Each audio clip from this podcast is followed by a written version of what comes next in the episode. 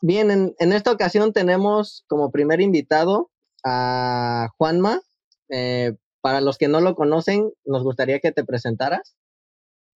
Ok, hola Pablo, muy buenas, buen día. Buen Juan Manuel Moreno López, para servirte, Juanma Coach MX, así me conocen, coach y conferencista internacional, aunque trabajo también en varias partes de México. Gracias por la oportunidad. No, gracias a ti. Este, platícanos un poco de qué es lo que haces. Muy bien. Pablo, mira, manejo tres segmentos de, en los que yo trabajo. Uno son las conferencias, cursos y talleres, servicio al cliente, motivación, ventas, liderazgo. Los otros son actividades vivenciales, juegos, rallies, actividades de competencia. Muchas empresas de la Ciudad de México, Estado de México, vienen a Morelos o a Guerrero y les hacemos ese tipo de actividades. Y por último, hacemos el coaching personalizado. Es enfocado a sacar todo tu potencial y llevarte hasta arriba. Esos son los tres que manejo. De acuerdo, muchas gracias. Este, ¿cómo fue que llegaste hasta donde estás? Platícanos un poco. Bueno, el tema de, si te refieres a cómo empecé en la capacitación, realmente yo siempre había querido ser conferencista y, siempre he estado cerca del factor humano, estuve en recursos humanos bastante tiempo. Y en alguna ocasión casualmente me fui de vacaciones a Cihuatanejo, para ser exactos, en el año 2003. Y la verdad fui este, sin un peso en el bolsillo, pero me encanta leer y compré cerca de donde salen los buses a, Petatlán, de eh, Petatlán, compré un libro usado que me encantaba comprarlos ahí. Y compré un libro que me cambiaría la vida que se llama Los, los Cuatro Pasos de Arnie Warren, ese es el autor.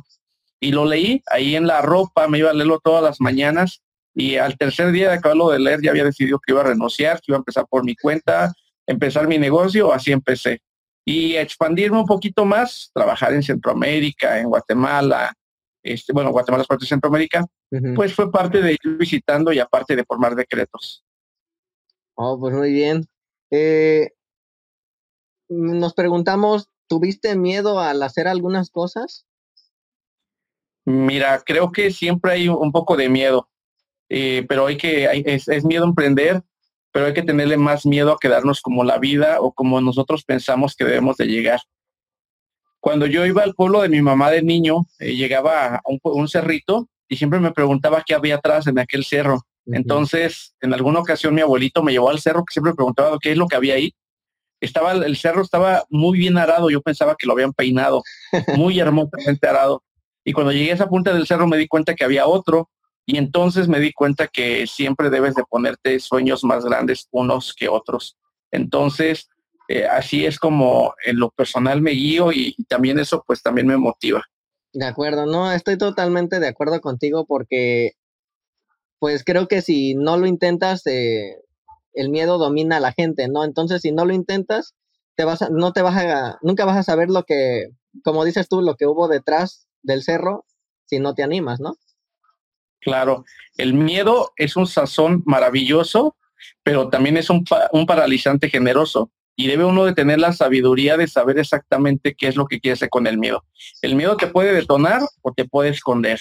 Entonces, yo procuro que sea algo que me detone y pues ir corriendo. Eso sí, las canas y no las recién pintadas, pero las canas me han enseñado a que, a que los miedos, a que los avances y los miedos hay que tomarlos todos con sabiduría, sacarle el mayor millaje posible.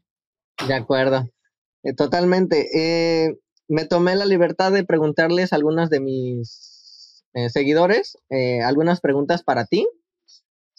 Gracias. nos pusieron, nos ponía un muchacho cómo quitar el bloqueo mental o creativo. Yo, por ejemplo, eh, yo que hago música y creo que él también se refiere a, creo hace música, este, yo les he dicho que el bloqueo mental es parte de, va a haber momentos en los que te llegue la creatividad y va a haber momentos en los que realmente te bloquees.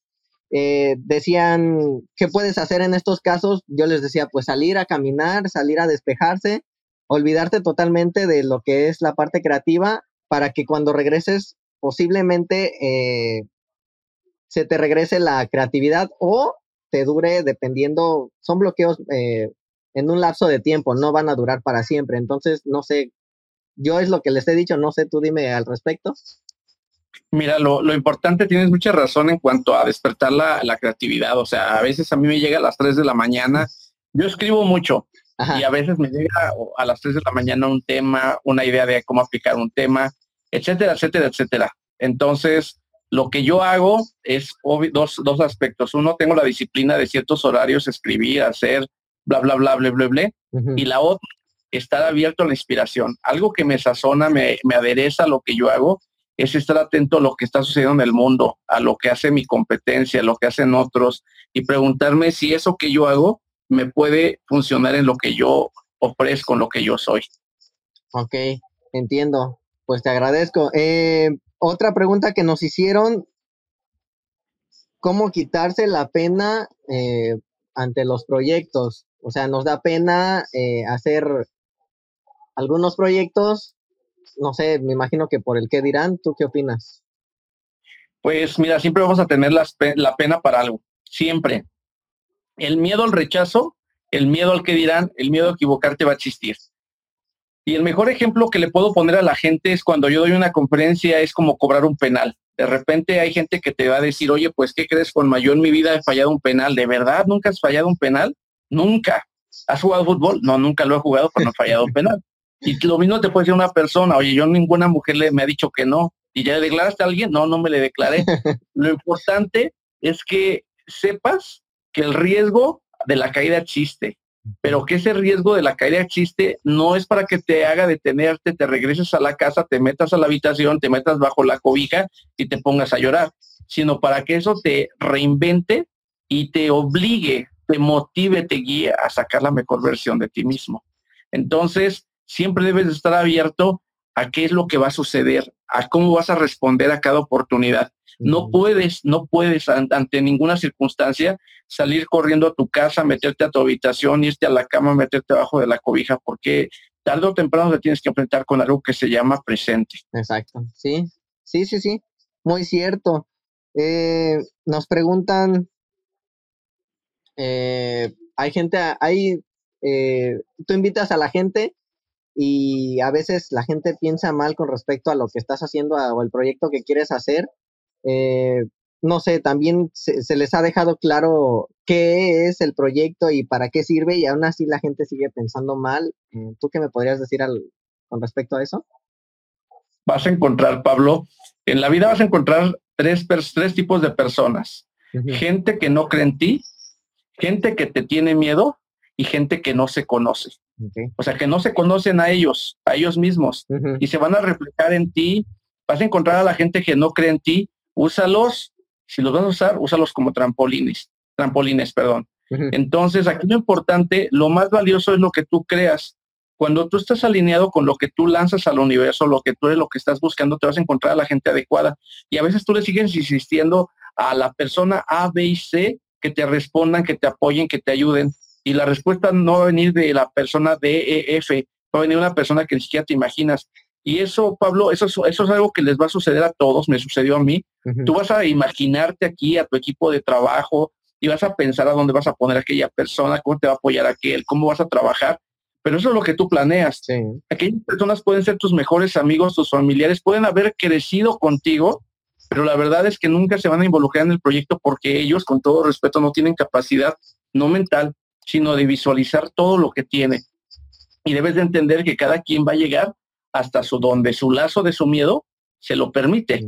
Entonces, tú eres emprendedor, eres innovador, le platicas a alguien un proyecto, no te crees, se siente desconfiado, aprende a pasar saliva y a voltear a la derecha y encontrar el siguiente, el siguiente, el siguiente. Y tarde o temprano, eh, a ti te gusta la música, pero si tú tomas una, una guitarra y la tocas y empieza a vibrar la cuerda, te vas a dar cuenta que las cuerdas que están laterales empiezan también a vibrar, porque están en armonía.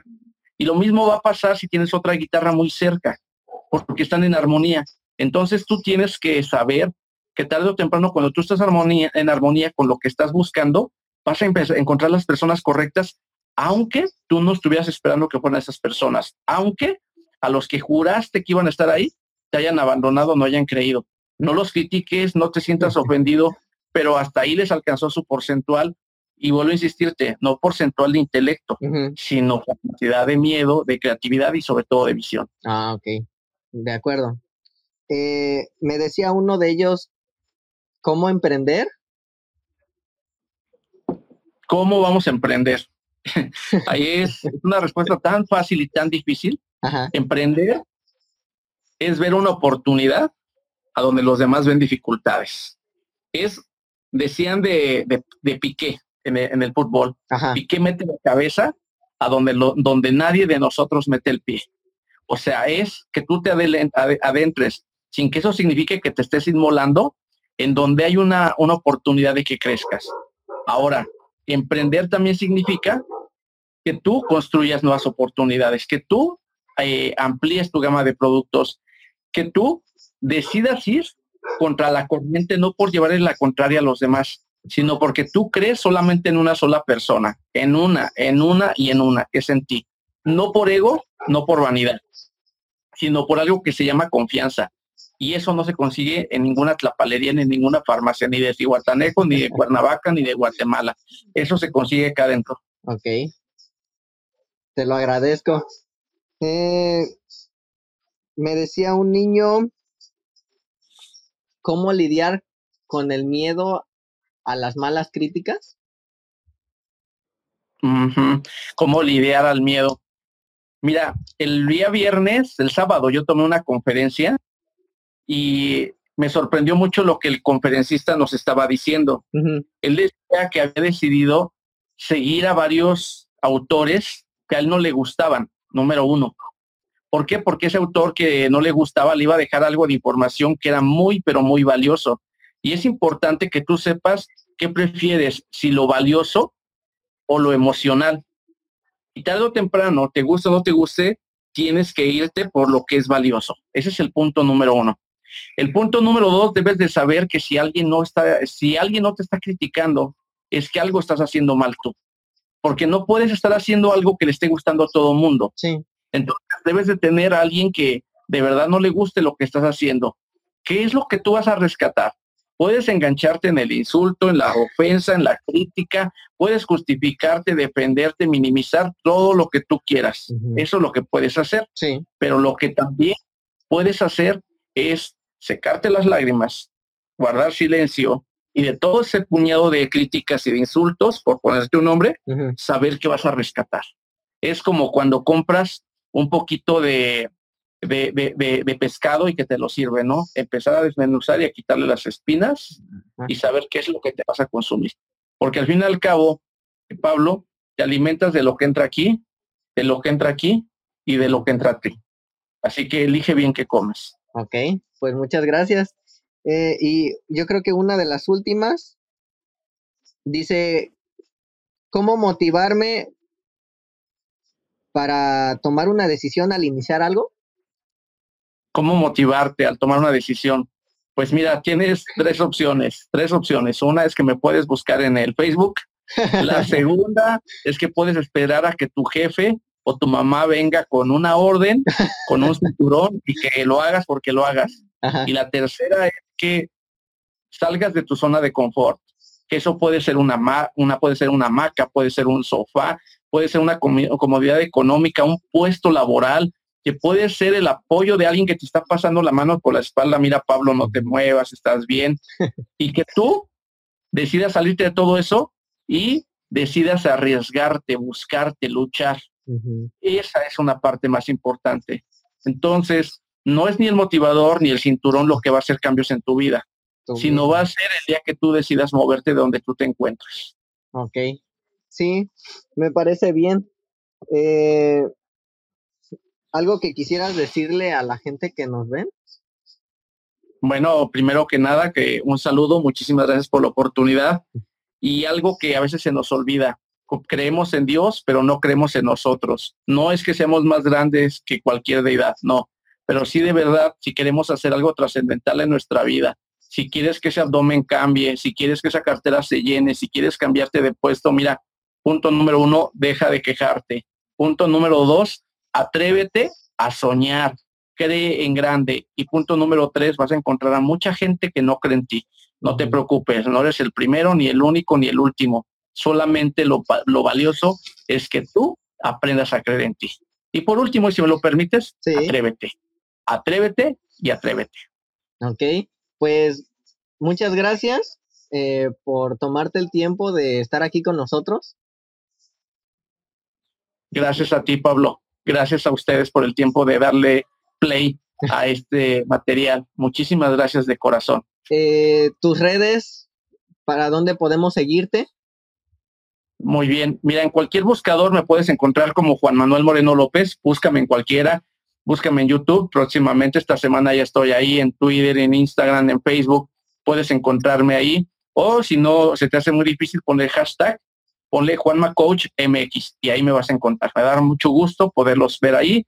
Tengo material, escribo, tengo Facebook Lives, tengo videos cortos, videos largos. Todos los lunes vas a encontrar un video que te va a ayudar en tu vida personal.